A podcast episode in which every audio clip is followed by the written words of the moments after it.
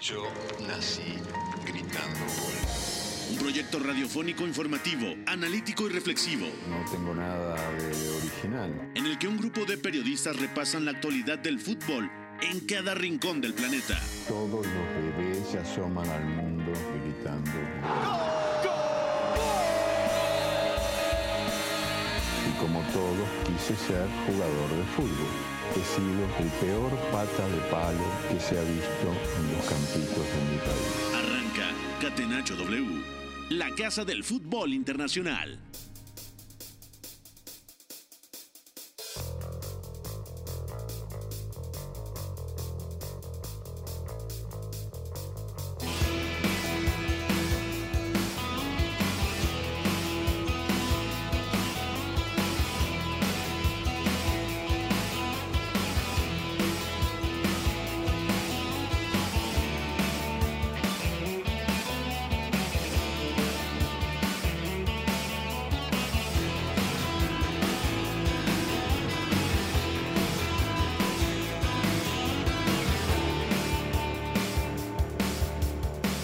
Amigos eh, de W Deportes. Aquí arrancamos una edición más de Catenacho W, 4 de la tarde con 6 minutitos, con mucha información, mucho análisis en torno al fútbol internacional que ya esta tarde, eh, hablando del territorio obviamente mexicano, eh, tiene a tres invitados más a la fase de grupos de la Champions League. Todo va tomando eh, más forma pensando ya en el sorteo de esta misma fase de grupos del día eh, jueves y mañana, por supuesto, habrá otros tres partidos que ya completen el grosso de estos eh, clubes europeos que se clasificarán a la máxima competencia a nivel de clubes en el mundo, como lo es la Champions League. Young Boys, el caso del Malmo de Suecia y también Benfica termina imponiéndose al PSV de las eliminaciones que pueden ser dolorosas en ese torneo continental cuando ni siquiera estamos hablando de la fase de grupos y hay golpe ahí para el cuadro holandés. Agradecemos en la producción y en los controles a Rodrigo Fernández de la Garza, también al buen Jorge Mata, atentos como siempre. A nombre de Pepe del Bosque, titular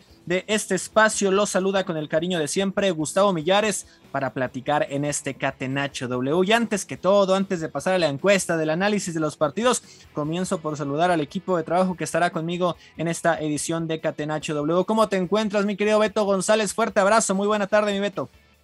Fuerte abrazo, Gus, para ti también, para Zurita que ya está con nosotros, a todos los que nos escuchan. Eh, muy contento, eh, otra edición más de Catenacho y por supuesto listo para comentar lo que nos dejó la Champions, ¿no? Por fin eh, veremos al Benfica de George Jesús en Champions, se cura de espanto y, y logra la clasificación después de un tropiezo terrible hace un año en Grecia.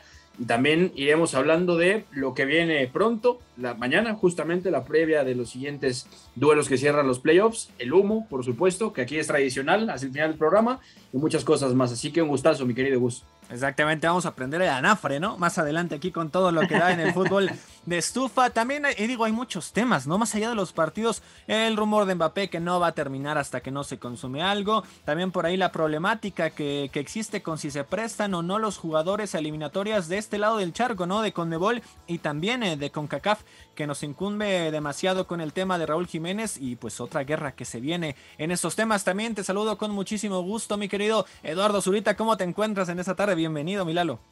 ¿Qué tal, Gustavo? ¿Cómo estás? ¿Cómo estás, Beto? Eh, los que nos escuchan, con, con, mucho gusto de estar por aquí, con mucho gusto de, de ya sentir ahí la, la, vibra de la Champions, ¿no? La verdad es que la Champions tiene como 50 mil rondas antes de la fase de grupos, pero hoy ya se definieron los, los últimos invitados o, o junto, junto, con los de mañana y, y, ya ahora sí se empieza a sentir cómo, cómo les cuesta a los grandes equipos no, no clasificar, ¿no? El caso de hoy del PSV y, y bueno, noticias ahí importantes como las que ya mencionabas. Exactamente, no mucha información en estos siguientes 50 minutos aproximadamente en Catenacho W. Vámonos a meternos de lleno ya con las temáticas, los tópicos de este día. Vámonos con la encuesta del día. La encuesta del día. Non poteva farlo venire dagli Stati Uniti senza farlo giocare. Catenacho W.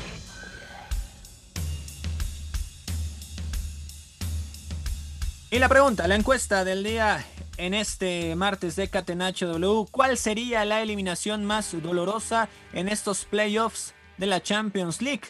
Hablando de lo que pudiera representar el Shakhtar, el Mónaco, el Salzburgo que estarían definiendo sus partidos mañana y ya de lo que estábamos diciendo el PSB que yo creo que por ahí puede ir una de las respuestas más obvias en esta encuesta. ¿Cuál sería la eliminación más dolorosa en estos playoffs de Champions League? Y les pregunto a ustedes, compañeros, eh, Beto, para ti, ¿cuál sería la respuesta?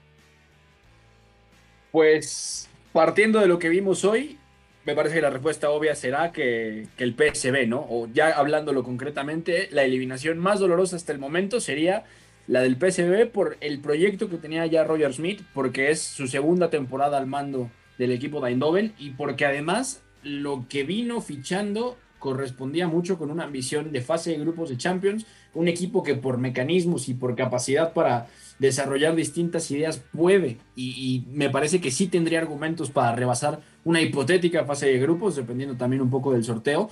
Y es que la forma en la que cae eliminado hoy es, es triste porque realmente el Benfica apenas remata una vez a portería en todo el partido, solo una vez. Se ve condicionado por la expulsión de Lucas Verísimo, pero aparte es que es un equipo que tiene mucha calidad. O sea, estamos hablando de Cody Gakpo, de Eran Zahavi, que además rompió las eliminatorias europeas, que era el goleador justamente con la selección israelí. Eh, evidentemente el caso de Noni Madueke, lo que es Van Hinkel regresando a los Países Bajos, Mario Goetze. O sea, es un proyecto bien armado con un muy buen entrenador que le ha dado identidad táctica a este equipo, que lo ha hecho jugar otra vez a algo reconocible. Eso es muy valioso en la, en la ciudad de Eindhoven y me parece que el PSB hasta ahora es la respuesta más dura. Pero si por alguna razón mañana el Shakhtar no llegara a clasificar, a mí me dolería aún más porque Roberto de Servi ha hecho un trabajo fenomenal en muy poquito tiempo, o sea, llegando apenas en julio, es un equipo que juega a lo que él quiere muy pronto. Me parece que esa eliminación sería aún más dolorosa. Esperemos que el Shakhtar clasifique, por supuesto, que tiene ventaja de, de un gol en el marcador y lo cierre en Ucrania, ¿no? Entonces, eh. habrá que verlo. Exactamente, Eduardo, Shakhtar, Mónaco, Salzburg, hablando de, de, posibilidades mañana o ya el consumado PSV, ¿cuál sería la más dolorosa? Me sumo a, a la opinión de Beto, la verdad es que, que dure lo del PSV porque hoy me parece que juega muy bien, ya, ya profundizaremos en esto y, y bueno, se queda ahí a, a muy poco de, de, clasificar y lo del Shakhtar es que el Shakhtar es, es, es muy, muy sencillo, ¿no? Se está juntando la magia de estos brasileños, que ya sabemos que el Shakhtar siempre se llena de, de todos ellos, de hecho tiene más que ucranianos, yo creo, sí, y, sí, sí. Y, y, y, el entrenador italiano Roberto de Servi, que sabemos que en Italia el mismo Sassuolo, su anterior equipo, hizo un gran equipo de toque, ¿no? De toque y movimiento, de, de mucha técnica, de mucho aprovechar esta, eh, lo buenos que son sus jugadores en cuanto el, el balón en los pies y, y, que se junte un brasileño con algo que un entrenador que los puede aprovechar de esta forma, la verdad es que le ha ido muy bien en los primeros partidos y sí me decepcionaría, o, o, más bien me encantaría sí verlos en la fase de grupos, ¿no? Ojalá mañana puedan sacar el, el resultado y, y, bueno, a ver cómo se dan las series mañana. Sí, no comentas lo de Shakhtar, más brasileños, ucranianos, creo que por ahí solo dos jugadores, ¿no? Checando de las últimas convocatorias que no son de estas dos nacionalidades. Para mí también el PSV termina por imponerse en esta respuesta. Eh, si hubiera perdido Benfica, por ahí a lo mejor estaríamos analizando si era Benfica o era algún hipotético perdedor eh, como Mónaco, Shakhtar, pero creo que con la eliminación del PSV que creo que tuvo para avanzar, eh, es el PSV la respuesta. ¿Cuál es la eliminación más dolorosa o cuál sería la eliminación más dolorosa hasta el momento en esta última fase previa de la Champions League? Vamos a meternos de lleno ya con lo que pasó en estos partidos de hoy, donde el PSV quedó eliminado. UEFA Champions League. Casa del fútbol internacional. Catenacho W.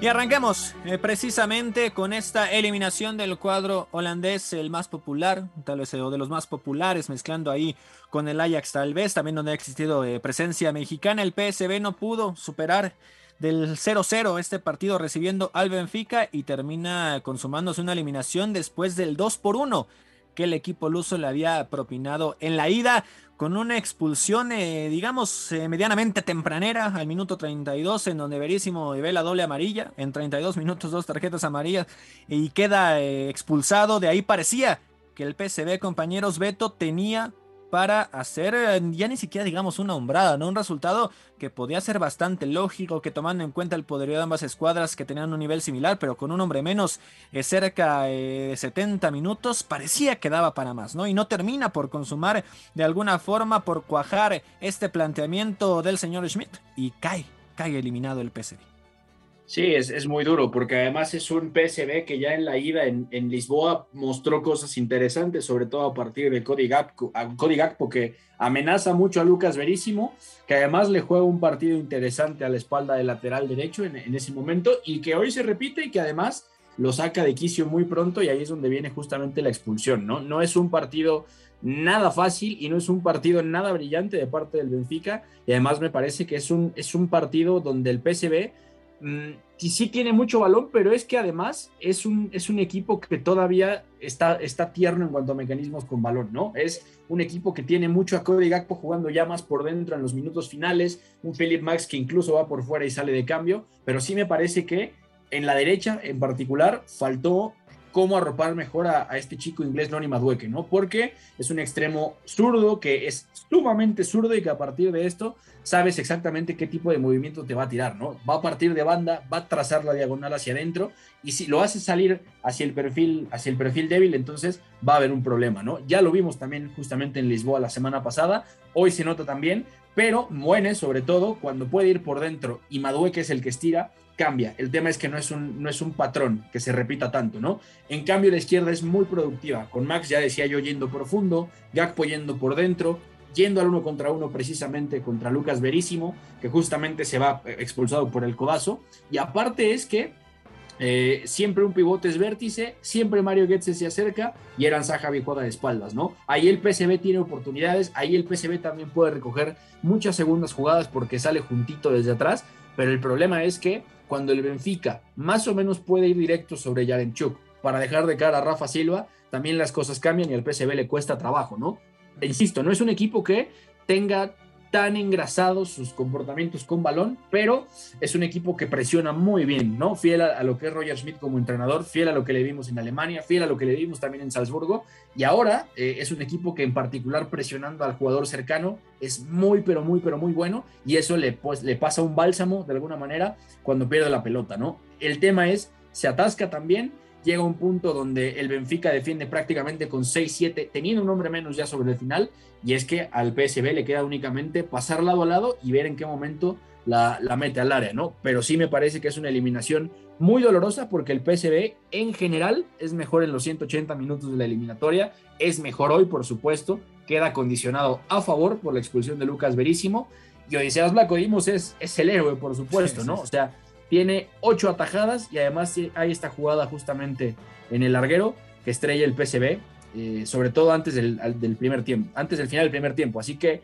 es, una, es un resultado muy triste para el PCB por el tipo de proyecto que estaba presentando, que era lo que comentábamos eh, justamente en, la encuesta, y además por los fichajes, que, que es lo que me parece más interesante. Es un equipo que fichó pensando justamente en poder pasar esto. El tema es no lo ha conseguido y además es un, es un tema fuerte porque hablamos de Van Hinkel que había vuelto, hablamos de Getze, hablamos también por supuesto que llegó la temporada pasada y Andrés Ramalo, Andrés Ramalo que venía justamente del, del Salzburg y que llegó justamente en enero de este año pensando en construir, ¿no? Entonces, dolorosísimo para el PSV y qué bueno por el Benfica porque dos años sin Champions ya serían demasiado.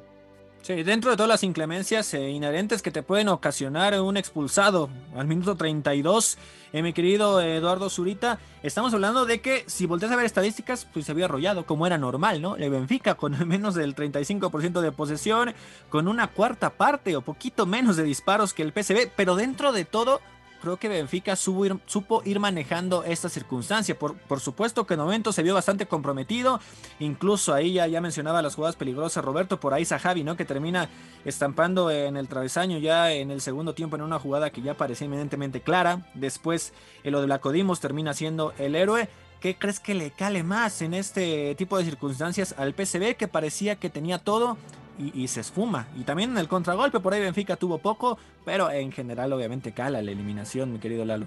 Sí, primero dejar claro que, como ustedes ya dijeron, ¿no? creo que, el PSV merecía la victoria, que en circunstancias eh, normales o nueve de cada diez veces hubiera ganado el PSV, eh, pero es cierto que, si hay unos nombres que, que, tuviéramos que resaltar del Benfica, eh, está claramente la jodimos en, la portería, que aparte yo lo había hecho en la ida, y como bien dijo Beto, cantidad eh, de atajadas que hizo y rehizo todo el tiempo. Me gustó mucho también en la defensa, que creo que fue el baluarte sobre el que se eh, sustentó el equipo y cuando tuvo que defender muy cerquita de su área, parecía eh, Godín o, Piqué o Ramos. Y luego Bertongue, ¿no? También.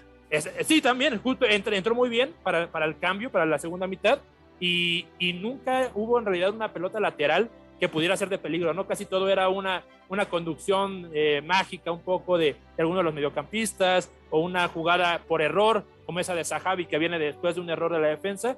Eh, pero bueno, a mí, a mí me parece que, que el portero y los, los centrales muy bien, y por ahí también eh, se ha beneficiado el Benfica de, de, la plantilla que tiene, ¿no? Creo que Rafa Silva estaba haciendo eh, ese jugador que les daba un poco de aire, que a pesar de que estaban muy tirados hacia atrás, eh, sabían que podían lanzarlo y que él corriendo los iba a sacar un poco de su campo. Sale Rafa Silva y entra Everton, que sabemos que también es eh, muy bueno en, individualmente, en el uno contra uno. Entonces, mm, el PSV nunca se sintió tan seguro como para ir adelante con todos sus, sus, jugadores y fue por esas amenazas que seguía teniendo el Benfica, ¿no? Eh, un poco decepcionado con el Benfica el día de hoy, pero creo que como bien dice Beto, eh, Jorge Jesús es, es, un gran entrenador, es un gran equipo y deberían de poder crecer hacia, hacia adelante la temporada. Sí, de acuerdo, incluso la gente muy desesperada, ¿no? Ahí eh, en el estadio, ahí en, en tierras holandesas, abandonando el terreno de juego, incluso cuando faltaban por ahí de 10 minutitos y parecía que todavía había muchas esperanzas, ¿no? No se termina culminando esta, eh, digamos, clasificación y ahí está un resultado triste. Pasemos con otro de los partidos porque también hay que comentar que el Malmo de Suecia venció a Ludogorets o por lo menos en el marcador eh, global porque eh, gana el equipo de Bulgaria como local 2 por 1. Sin embargo, ya en el partido de ida, el equipo sueco había derrotado 2 por 0, así que se quedó eh, también cerca Ludogorets eh, de Bulgaria, mi querido Beto, no logra esta ansiada clasificación en un partido que al menos en la posesión del balón se presentó parejo el trámite, obviamente con los de Bulgaria más tirados al frente intentando hacer esa hombrada. Sí, de acuerdo, y, es, un, es un camino muy lindo el que ha seguido el, Malmo hacia la Champions, hacia la fase de grupos, porque no solamente es consolidar las sensaciones de Europa League que le permiten en muy buena medida eh, prepararse para un desafío como, como este, ¿no? Sino que es además la posibilidad de competir contra equipos muy potentes eh, respecto a lo que suele enfrentar. Y es que estamos hablando de un equipo que eliminó al Helsinki, en primer lugar, que luego eliminó al Rangers, al campeón escocés invicto. Además, Rangers venía de ser campeón de Escocia invicto. Lo elimina justamente a dos mangas y es que además gana los dos partidos. El global queda 4-2, gana en Ibrox y también gana en casa, en Malmo, ¿no? Y luego también eh, lo que es este, esta llave la mantiene controlada en general hasta el día de hoy, ¿no? Entonces es un, es un camino muy, muy lindo y además es muy carismático este equipo porque no solamente estamos hablando de, un equipo importante sueco, sino que además estamos hablando de la figura de un entrenador que para mucha gente puede ser conocido porque lo vio jugar en su día. Y hablo de John Dahl Thomason, el, famoso delantero danés, mundialista con, la selección danesa, por supuesto, compañero también en algún punto de, del gran danés, de Peter Schmeichel. Y por supuesto que eso da bastante gusto. Un equipo que se adapta, un equipo que sabe variar registros y que en esta, en esta llave, como lo ha hecho en estos playoffs de Champions, ha sabido sobrevivir. Y estamos hablando, por supuesto, del último campeón de, Suecia, el último campeón de la Svenskan, que le gana la liga justamente al Ellsworth, al Haken y por supuesto al, al Jurgarden, ¿no? Entonces va a ser muy lindo, es una aventura bien interesante la que está siguiendo el equipo donde se formó Zlatan Ibrahimovic y mérito también a la, a la presentación de Ludogorets, ¿no? Porque hoy divide el partido, porque hoy incluso es mejor que el rival en algunas cosas, pero la verdad es que el Malmo se lo tiene merecido con este 3-5-2 que presenta hoy y nos, ya tenemos ganas de verlo, porque este sorteo va a llevar a un gran equipo justamente a la casa del Malmo. Entonces va a estar interesante como para sacar el mapa y aprender de geografía.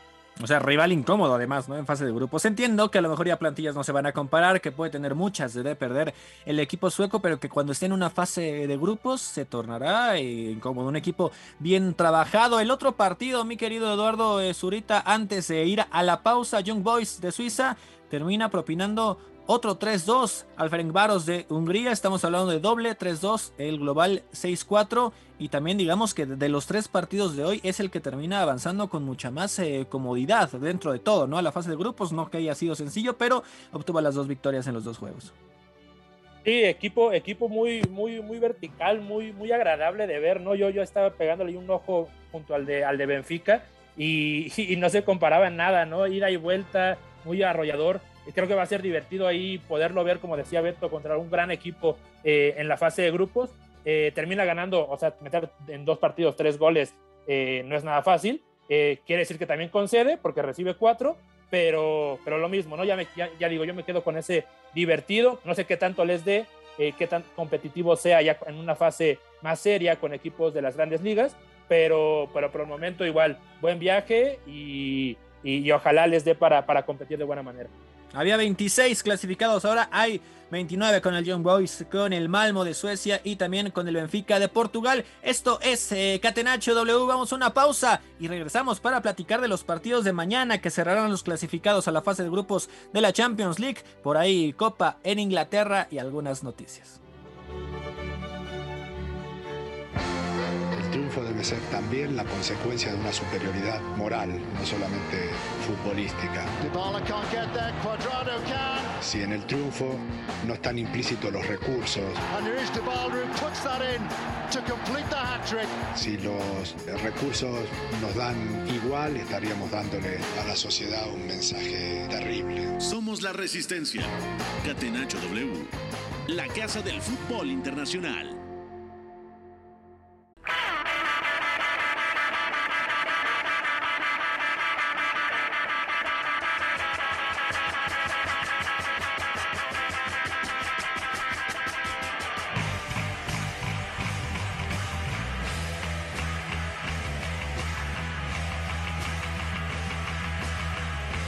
De vuelta, de vuelta en eh, Catenacho W para cerrar el tema de la Champions League. Ya decíamos antes eh, del corte los tres equipos que consiguieron su pase a la fase de grupos en este martes y mañana miércoles existirán otros eh, partidos donde también hay equipos con bastante palmarés en Europa, ¿no? Y que pueden dar mucha pelea para nada protagonistas, hablando de, del nivel top que puede tener la Champions League pero vaya que podemos hablar bastante, mi querido Beto González, de un duelo que se va a efectuar entre el Shakhtar de Ucrania y el Mónaco de Francia de la Liga 1, donde ya el equipo ucraniano eh, obtuvo ese 1 por 0 que de alguna forma eh, lo deja con eh, ventaja pensando en que ahora jugará de local, ¿no? Ante los del Principado. Sí, de acuerdo. Y además la ida es, es muy interesante porque el Shakhtar no es mejor que el Mónaco, sino todo lo contrario. Y la verdad es que más allá de lo bien que intenta adaptarse Roberto de Servi, sí tiene ciertos problemas, sobre todo a partir de la presión del Mónaco, que juega otra vez con su 4-4-2 más habitual en tiempos recientes por parte de Nico Kovac, y que además, independientemente del plan de partido que diseña Roberto de Servi, sí me parece que este Shakhtar encuentra en cierta calidad de sus mecanismos y además en los nombres una, una situación interesante como para pensar que la vuelta puede ser muy parecida, pero sobre todo que vamos a estar viendo otra adaptación de Roberto de Servi. Y esto lo digo porque jugó con dos puntas aquel día, la semana pasada. Alan Patrick y Marcos Antonio eh, justamente terminan jugando en el doble pivote, pero es que aparte Pedrillo y la Sina Traoré se complementan muy bien arriba eh, la semana pasada y eso nos deja un aliciente bastante, bastante bonito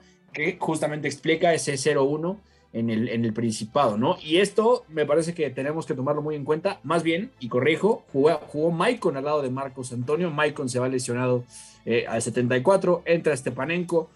Patrick tiene que entrar también, Alan Patrick al medio tiempo.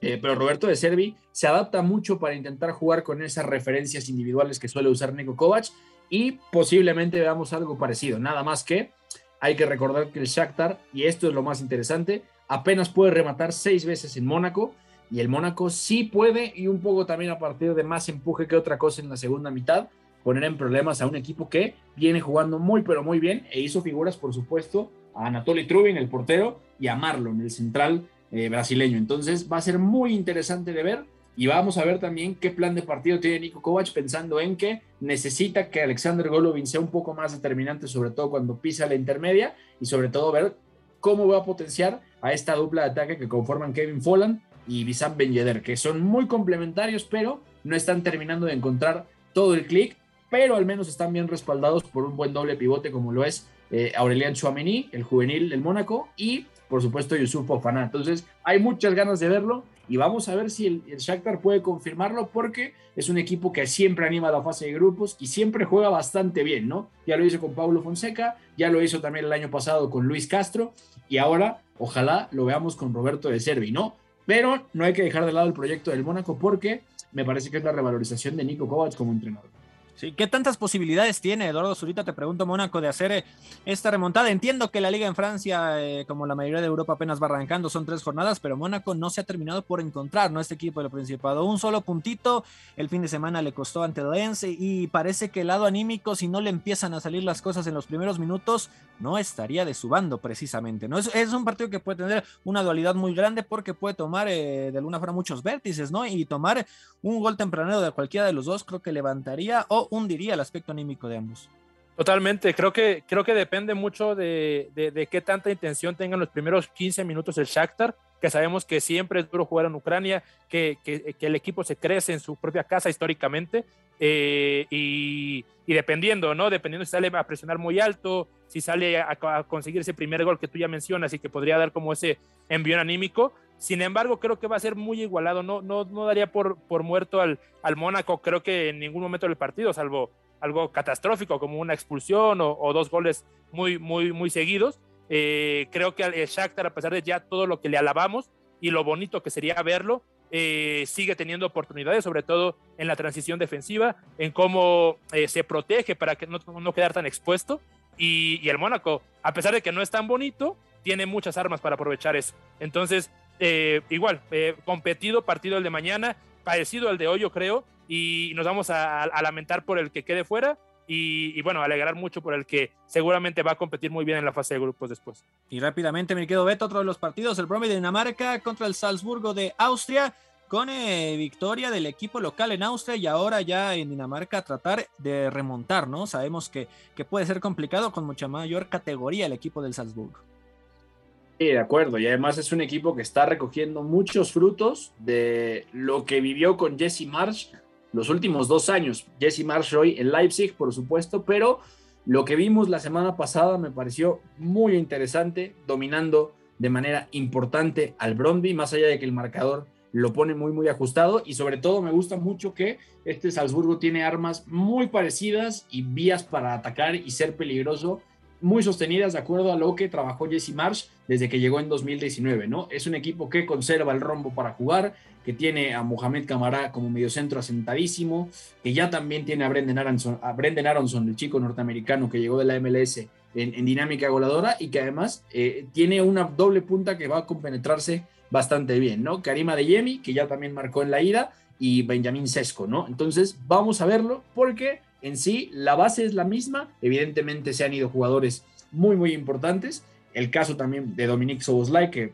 juega la temporada pasada justamente ahí en Champions, tiene dos partidos bastante interesantes, pero es un equipo que a priori tiene todo de cara para poder clasificar a, fase de grupos y volvería precisamente y volvería, ¿no? Después de tres ediciones o después de dos ediciones consecutivas eh, a clasificar a la, a la, fase de grupos. Cosa que, por ejemplo, nada más para complementarlo, que hablábamos de Young Boys antes de ir al corte, es su segunda Champions de, su historia, pero aparte es que apenas regresa y es que este patrimonio de entrenadores que ha ido a la Bundesliga han sido los responsables de ponerlos en estas competiciones. Adi Hutter al campeón suizo, que hoy ya está por supuesto en el Gladbach, y Jesse Marsh, que hoy está en Leipzig, pues justamente los ha puesto a competir acá y los nombres son bastante parecidos. Entonces, vamos a disfrutarlo y ojalá que también el Salzburg llegue porque va a ser un animador bastante interesante con la calidad que tiene y un entrenador local como Matthias Jaisle, que justamente viene del fútbol de segunda división de Austria. Y finalmente, Eduardo Zurita, el último choque. Dinamo Zagreb de Croacia va a tener eh, la visita del Sheriff, pero en el partido de ida, este equipo de Moldavia se mostró como eh, una pared muy, muy sólida con la que se estamparon los croatas 3 por 0, sacaron esa victoria y ahora para el Dinamo Zagreb eh, luce muy complicado, ¿no? Buscando la Champions League.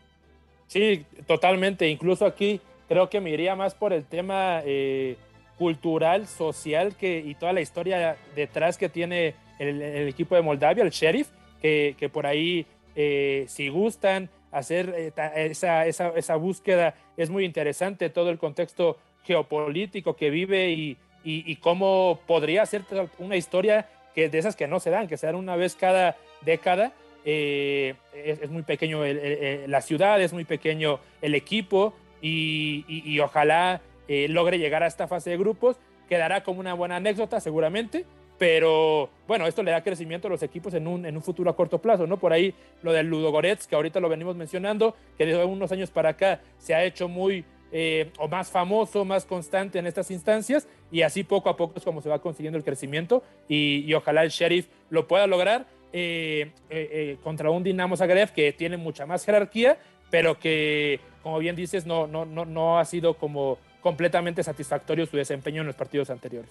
Y vamos a cambiar de tema, ya mañana estaremos platicando precisamente lo que suceda en esos últimos tres partidos de eliminatoria previa para ya conocer a los 32 equipos que disputan la Champions League en esta temporada. Pasamos ahora a Inglaterra porque se efectuaron partidos de esta segunda ronda de la Copa de la Liga. Premier League.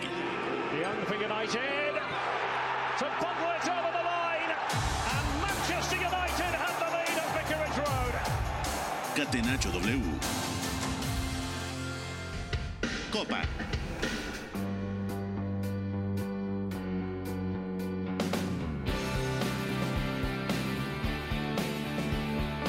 Y hay muchos temas que se derivan de esto, ¿no? Y en torno a Raúl Jiménez. En unos minutitos escucharemos nota respecto a la información que existe sobre Raúl y si podrá venir o no a las eliminatorias eh, de la CONCACAF, pero también es una realidad, mi querido Beto González, que en este martes también se llevaron a cabo eh, partidos de la segunda ronda de la Copa de la Liga, donde precisamente los Wolves tuvieron participación. El que no tuvo participación fue Raúl Jiménez, que se quedó en la banca en este 4 por 0, eh, en el que los Wolves derrotan a domicilio el Nottingham Forest, también un equipo histórico, pero que no ha tenido tantas glorias recientes o protagonismo reciente, 4 por 0, Saiz Podense, que regresa después de una lesión trincado que se encuentra ya con el gol en este su nuevo equipo en el que está en préstamo y por ahí Gibbs White también presente, Roberto.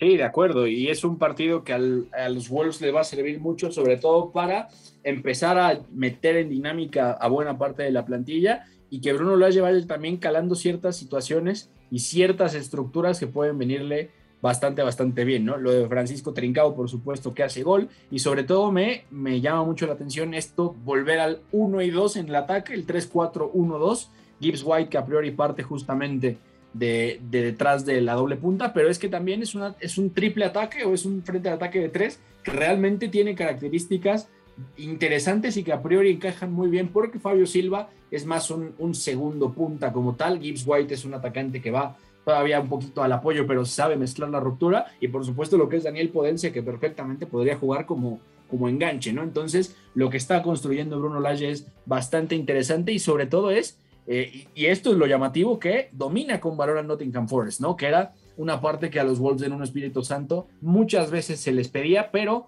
realmente era muy complicado verlos desarrollar otra cosa. Y además es que lo del Aye armando este equipo, justamente con Killman, que en una línea de tres es mejor, con Romain Saiz, que vuelve a jugar como central. Ryan Nuri tristemente se va lesionado, pero está entregado este equipo a futbolistas que son muy dúctiles, muy técnicos en general. Y por supuesto, arriba hay una combinación de calidad y de invasión de zonas, vamos a decirle, que a priori es muy, muy buena. Entonces, con la misma estructura, pasándole por encima al equipo, justamente al Forest, un histórico, como dices, Gus, pero no solamente es a, un equipo histórico, sino también a un entrenador que nos ha regalado momentos bastante lindos, bastante memorables en los últimos años en Inglaterra. No hay que olvidar que el que llega justamente en lugar de Sabri Lamouchi, que fue despedido justamente la temporada pasada por el Forest, es Chris Houghton. Y para quien lo recuerda, sí, dirigió al Newcastle, sí, metió al Brighton a unas semifinales de FA Cup y ahora está en la casa de Brian Clough, ¿no? Entonces, pinta interesante el camino en la Copa de la Liga para los Wolves, que además juegan, me parece bien, sin Raúl Jiménez. Entonces, hay que tenerlo en cuenta. Sí, dos derrotas, no lo en Premier League, digo, no ante cualquier rival, el tema del Leicester de Tottenham. Es raro no, ver, Eduardo de Zurita, un partido con posesión del 74% para los Wolves, y ya lo decía eh, Beto González, ¿no? No es eh, tan normal. Parece que Bruno Lage eh, se quedaba ahí en la banca, Raúl Jiménez, Adama Traoré, por si algo resultaba mal, no mete el acelerador a fondo porque la ventaja se empezó a dar de alguna forma temprana ya en el segundo tiempo y controló el encuentro pero este equipo va funcionando mejor y creo que le ayuda mucho a la evolución que pueda tener eh, Raúl Jiménez, ¿no? No, totalmente. Creo que hubiera sido bueno quizá tener algunos minutos de Raúl todavía, quizá todavía hay cierta precaución eh, en incluirlo en todos los partidos. Sabemos que además esta, esta copa, digamos, es la menos prestigiosa de los torneos que, que, van a disputar los equipos ingleses de primera división esta temporada y se les suele dar eh, oportunidad a los jugadores que menos minutos tienen, ¿no? Eh, creo que lo hacen bien, creo que puede ser un torneo aprovechable, sobre todo para que eh, pueda crecer el equipo, pueda Bruno, Bruno Lash, el nuevo entrenador, darle la forma de juego que desea. Y bueno, poco a poco, ojalá avanzando, pueda integrarse Raúl, Adama Traoré, creo que la plantilla les da para llegar muy, muy arriba. Y, bueno, creo que no hubo grandes sorpresas en esta jornada, eh, ni con los Wolves, ni con otros equipos de primera división que, que solventaron bien sus partidos contra equipos de, de ligas menores, ¿no? Sí, diferentes categorías, pero de mencionar por ahí algunos equipos de Premier League o tradicionales en estos resultados. Norwich termina goleando 6-0 al Barmouth y, aplasta en esta fase. El Swansea por ahí también avanza 4 por 1 sobre Plymouth. Eh, también hablar del 6-0 del Aston Villa eh, contra el Borough. Fulham también eh, de visita 2-0 contra el Birmingham. Sunderland también consuma el pase 3-2 sobre Blackpool. El Brighton 2 por 0 también de visita contra el Cardiff. Everton, incluso con alguna tarjeta roja por ahí, termina imponiéndose 2 por 1 al Huddersfield. Y también eh, platicar del resultado del Sheffield 2-1 contra el Derby. Mi querido Beto González, eh, ¿qué partidos también resaltas ¿no? de esta segunda ronda de la Copa de la Liga? Y por supuesto lo de Leeds que le gana 3-0 al Crio Alexandra, que es un paso importante, sobre todo para pensar en recuperarse del empate contra el Everton y sobre todo dejar un poquito ya más atrás el 5-1 que le propone el Manchester United, que me parece, ya, he dicho yo por aquí que es un partido muy circunstancial, pero bueno, al final es un espejo de lo que se llevan en el 6-2 a inicios de año también en, en Manchester, pero al final sí me parece que era un partido que necesitaban sobre todo Calvin Phillips para seguir ganando rodaje, Jack Harrison que hace doblete por supuesto, Tyler Roberts que juega detrás de Rodrigo en un 4-2-3-1 y que le va a servir a, este Leeds para empezar a meter también en dinámica de buena manera a ciertos futbolistas y por supuesto que este equipo siga retomando sensaciones ayudando también en Copa, ¿no? Que también recordando la temporada pasada pierde con un equipo de tercera división y no está tan bien recibida esa derrota, por supuesto, dentro de el campamento de Leeds, ¿no? Eso, eso por un lado, también por el otro decir que el Aston Villa, este proyecto que nos gusta mucho, que ya también dejó ir a Jack Grealish, por supuesto, al Manchester City, ha goleado 6-0 de visita al Barrow, por supuesto, eh, un chico canterano Cameron Archer, punta, triplete, Anuar El Gassi también sumando dos goles, Frederic Gilbert complementa justamente, pero es un partido que puede dejarnos pistas interesantes, sobre todo pensando en qué nombres va a ir trayendo Dean Smith de la cantera y cómo va comportándose esta línea defensiva, que además tiene la incorporación a préstamo desde el United de Axel Tuansebe, que es un central que en lo particular me parece que tiene calidad y que tiene condiciones excepcionales, pero las lesiones lo han azotado mucho. Entonces, a priori en Birmingham puede recuperar sensaciones y esto seguramente le, le ayude. Y para cerrar, yo diría el Everton ganando apenas 1-2 en campo del, del Huddersfield Town. Eh, Rafa Benítez con la línea de 3, 3-4-3, va a ser bastante interesante. Moise 15 se va expulsado, pero es un, es un partido que a priori va a servir también para pensar en cómo el Everton puede enfrentar equipos inferiores y sobre todo cómo se va a defender, porque es un equipo que con balón va a tener pocos mecanismos, salvo juego directo sobre Calvert Lewin o buscar ser muy vertical por fuera y también con sus extremos. Entonces, victoria también para el Everton y vamos a verlo, porque esta copa es larga, larga, pero la tendremos en invierno y en febrero ya tendremos campeón. Exactamente, en un resultado más, el Wycombe venció 3 por 2 al Stevenage y lo, lo comento aquí por Adebayo, perdón, a Kinfengua, de los jugadores carismáticos, el de los 100 kilos que tanto se menciona, ya casi 40 años de edad, marcó anotación en este partido, segunda ronda de la Copa de Inglaterra. Vamos a escuchar esta nota, seguimos con el fútbol británico porque hay algunos eh, problemas y reclamos y Raúl Jiménez podría no venir a las eliminatorias de México en la CONCACAF. Tremendo bombazo el que dio a conocer este martes la Premier League de Inglaterra. La liga inglesa informó que los clubes llegaron a un acuerdo por decisión unánime para no prestar únicamente a los futbolistas seleccionados de los 26 países ubicados en la lista roja de contagios por COVID-19 para disputar las eliminatorias mundialistas del mes de septiembre. Esta decisión afecta directamente a la selección mexicana, ya que México sí aparece en esa lista roja, por lo que Raúl Alonso Jiménez se perdería el arranque de las eliminatorias mundialistas rumbo a Qatar 2022. El principal motivo por el cual la Premier League ha tomado esta determinación es para evitar la propagación del virus dentro del Reino Unido. Y es que de acuerdo a la normativa del gobierno inglés, toda persona que visite uno de los 26 países ubicados en la lista roja está obligado a guardar cuarentena de 10 a 15 días a su regreso a territorio británico. En cuanto a los tres rivales de México para septiembre, tanto Panamá como Costa Rica también están incluidos en la lista roja del Reino Unido y el único país que no aparece en esa lista roja es Jamaica, aunque sí lo hace en la lista Amber, que es un intermedio entre la lista roja y la lista verde. Si bien Jamaica no está incluida en la lista roja, la prohibición de convocar a los siete jugadores que militan en el fútbol inglés también aplicaría para los Reggae Boys, ya que tienen contempladas dos visitas a países de alto riesgo como lo son México y Costa Rica. Informó Alex López.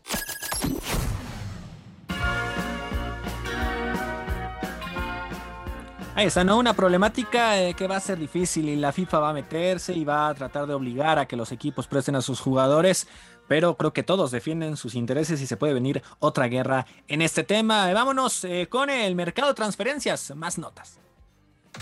Mercado de transferencias. Catenacho W. Prendamos ya el anafre, mi querido Eduardo Zurita, porque Joaquín Correa, a punto de ser del Inter, el Inter se está acercando a, Joaquín Correa como nuevo delantero y ya negocia en las etapas finales con la Lazio. El acuerdo se cerrará con un préstamo con obligación de compra por 30 millones de euros más complementos. El argentino no quiere otra opción y está a nada de la firma de contrato. ¿Qué opinas, mi querido Lalo? Pues movimiento muy bueno para, para Joaquín. Creo que, creo que es un jugador que se merecía estar ya en estos niveles eh, por ahí su movimiento en anteriores años a Sevilla no fue tan bueno, eh, pero en Italia siempre ha respondido. Creo que puede hacer un buen papel eh, dependiendo de qué es lo que quiere Inshagui ahora con esta nueva delantera, que sin Lukaku va a cambiar mucho. pero me, me, suena ahí en el rol de segunda punta, me suena también en banda, con Lautaro, con Seco. Creo que es un movimiento muy inteligente de parte del Inter y que más allá de que no me parece que sea la gran estrella que los puede eh, hacer campeones o avanzar en fases finales, eh, sí me parece que completa muy bien al equipo y que puede ser un movimiento que, apoya a sus delanteros punta, ¿no? No, y además es un, es un fichaje, Gus, eh, Zurita, amigos, que sí me parece que es extraño que la Lazio lo deje ir así, sobre todo porque sí podía ser útil para Mauricio Sarri, ¿no? O sea, Sarri va a partir del 3-3, ya lo vimos debutar así contra el Empoli en Serie A, pero Sarri también es un entrenador que, sobre todo en el Empoli, utilizó mucho el rombo y que además por ahí podía entrar un punta más falso como lo es Joaquín Correa, que jugó siempre atrás de alguien como Chiro Inmóvil, alguien mucho más fijo y que siempre estaba buscando fijar y rozar a los centrales. Entonces, me extraña bastante que la Lazio lo haga así, pero es un fichaje a priori bastante interesante para el Inter. Siempre si consideramos que más allá del momento de Ángel, su hermano en el Atlético, la verdad es que el bueno de los Correa siempre fue Joaquín, ¿no? Pero bueno, es un fichaje, como dices ahorita, muy interesante. Vamos eh, con eh, la siguiente nota.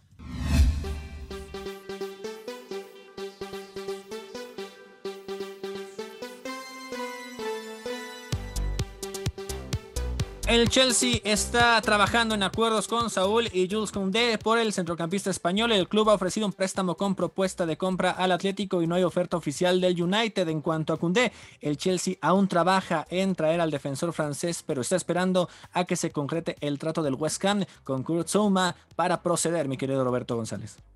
y es algo que ya se habló ayer y que lo han traído los medios ingleses. Fabrizio Romano también presionando sobre este tema porque el Chelsea iba a decidir esta misma semana si traía a otro centrocampista y además necesita que el, trato, que es nuestra siguiente nota por supuesto, de Kurt Zuma con el West Ham se desbloquee, que también sería como por 30 millones de euros y esto está al, caer también. Entonces sí me parece que lo de Cundé puede pasar, estamos a siete días de que se termine el mercado, ocho días y es posible. El tema es ver qué pasa con Saúl, porque Saúl quiere salir, el Atlético quiere dejarlo salir, pero el único que se ha acercado formalmente es el Chelsea, que ya había dicho que estaba interesado. Entonces, vamos a ver quién gana la pulseada. y quién, sobre todo, puede ofrecerle esta salida de, sí, vente prestado y luego compro tu pase, ¿no? Entonces, el Chelsea está bien posicionado y está camino a ser un mercado. ya con lo de Lukaku era tremendo, es el fichaje. De miedo, Beto, de miedo. Pero es que sales despavorido si juegas contra el Chelsea, ¿no? Que le pregunten a Pablo Marí este fin de semana. Y estamos ya llegando al final de esta edición de Catenacho W. Eduardo Zurita, un placer, muchas gracias. Un placer, Gus, Rob, eh, los que nos escucharon el día de hoy, muchas gracias. Nos vemos mañana. Mi querido Beto, un placer, muchísimas gracias. Un placer, Gus. Amigo, abrazo para ti, para Fo, para George, para Zurita, para todos los que nos escucharon.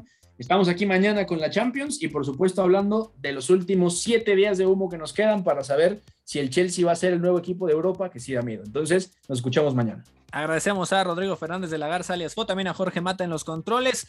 A nombre de Roberto González, de Eduardo Zurita, de Pepe del Bosque, titular de ese espacio, se despide de ustedes Gustavo Millares. Hasta la próxima.